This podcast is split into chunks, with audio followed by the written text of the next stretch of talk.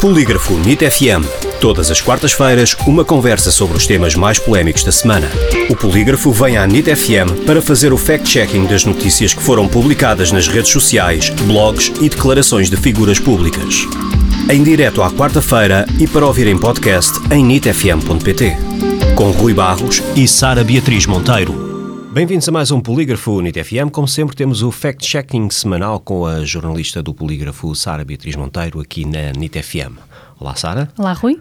Hoje começamos com um tweet onde se garante, entre aspas, que a Rússia, o Brasil e a Turquia abandonaram a Organização Mundial de Saúde. Este tweet é falso ou verdadeiro? A informação é falsa e para chegar a essa conclusão basta consultar a lista de membros da OMS.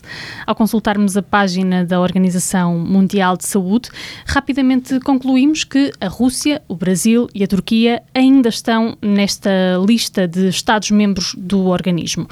Noutro plano, nós no Polígrafo pesquisámos sobre a suposta saída destes três países da OMS e não detectámos nenhuma notícia publicada por meios de comunicação social credíveis sobre o assunto, o que é, como temos dito nas últimas semanas, sempre um indicador de que a informação será falsa. Além disso, nas redes sociais dos Ministérios da Saúde destes três países, não foi feito qualquer anúncio ou comunicado sobre o assunto.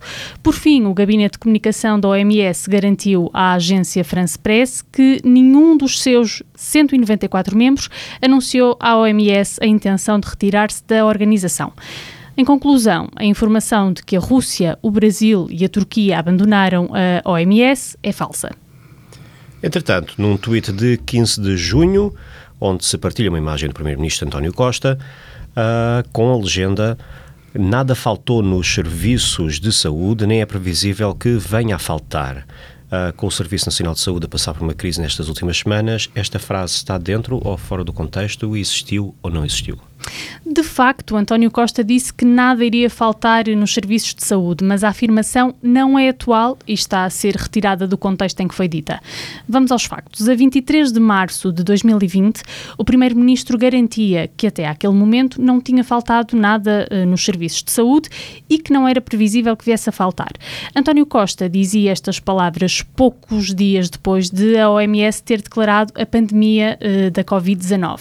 Na altura, o chefe do governo governo referia-se ao número de profissionais de saúde e de ventiladores que, que dizia que na altura eram suficientes.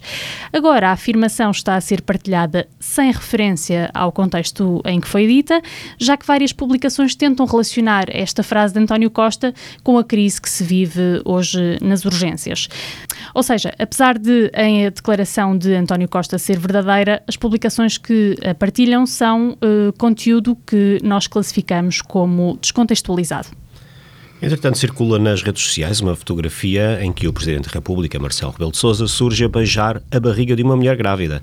A imagem tem sido partilhada em tom irónico, associada à atual crise no setor da saúde que tem afetado especialmente unidades de urgência de obstetrícia e ginecologia esta foto é manipulada ou aconteceu mesmo? Esta fotografia foi tão partilhada que vários leitores pediram ao polígrafo que verificássemos uh, a autenticidade, mas a imagem é verdadeira. Quem a captou foi António Coutrin, fotojornalista da agência Lusa, que garantiu uh, ao polígrafo que a fotografia não é uma montagem. O autor esclareceu-nos que a imagem foi captada no dia 12 de junho, durante os Santos Populares, em Lisboa, uh, mais concretamente na Tribuna de Honra, durante o desfile das marchas populares eh, na Avenida da Liberdade e o próprio jornalista já tinha partilhado a imagem na sua página de Facebook com uh, a seguinte legenda, que passo a citar: Com tantas urgências de obstetrícia a encerrarem, todo o afeto é necessário. Fim de citação.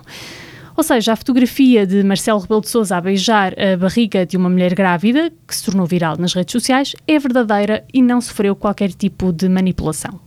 Passando para outro tema, caminhões do lixo. Neste caso, é recorrente a ideia de que estes caminhões que recolhem os resíduos acabam por despejar o conteúdo de todos os ecopontos no mesmo contentor, se misturando vidro, plástico, metal e papel cartão. Tanto que alguns leitores questionaram o polígrafo sobre o facto de podermos estar ou não a ser enganados. De facto, o que é que acontece? Os caminhões misturam os resíduos dos três ecopontos do mesmo contentor?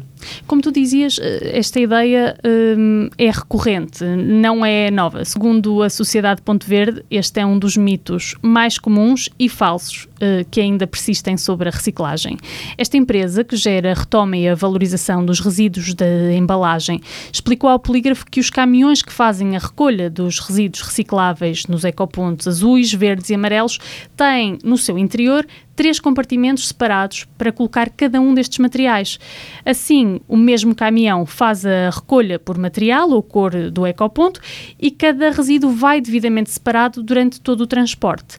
Quando os caminhões chegam aos centros de triagem, é feita uma seleção ainda mais rigorosa desses mesmos uh, resíduos que seguem depois uh, para a reciclagem.